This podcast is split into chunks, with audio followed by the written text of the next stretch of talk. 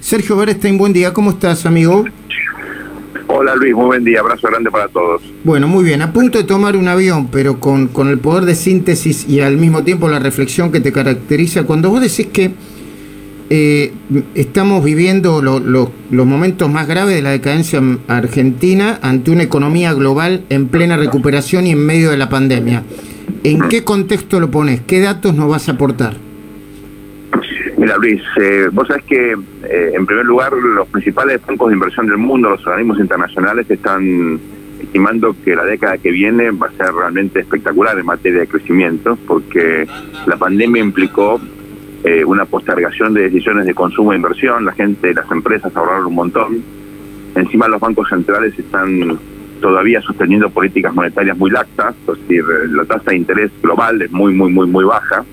No, la, no para la Argentina, que no tiene crédito, pero en la mayoría de los países, por ejemplo, hasta el propio Perú, que tiene un problema político terrible, colocó deuda alrededor del 2% anual, la Argentina paga el 20% en dólares.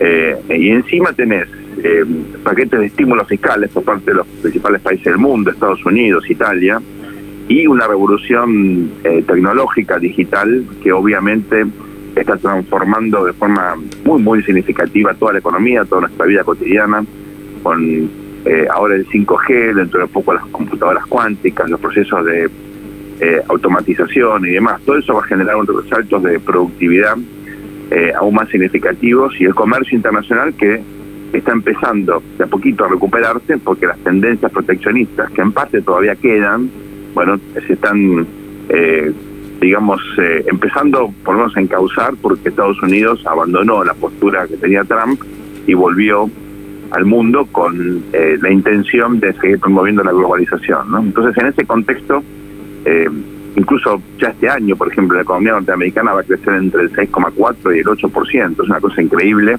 para un país que es casi el 20% de la economía mundial. Lo mismo va a pasar eh, con China, que va a volver a crecer muy significativamente. En fin, estamos frente a una oportunidad histórica que la Argentina debería aprovechar, debería aprovechar, pero por supuesto no lo estamos haciendo. Y en este contexto, la, el cierre o, el plan, el nuevo planteo que aparentemente va a tener el gobierno nacional del cierre de establecimientos educativos es como suicida, ¿no?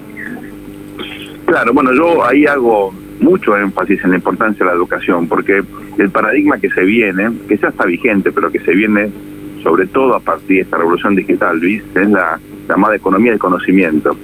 Hoy, tener recursos naturales, bueno, mejor tenerlos que no tenerlos, pero eso no te garantiza el desarrollo. Hoy el desarrollo está basado en la cabeza de la gente, en el capital humano, en cómo nos entrenan para poder producir, para poder tener valor.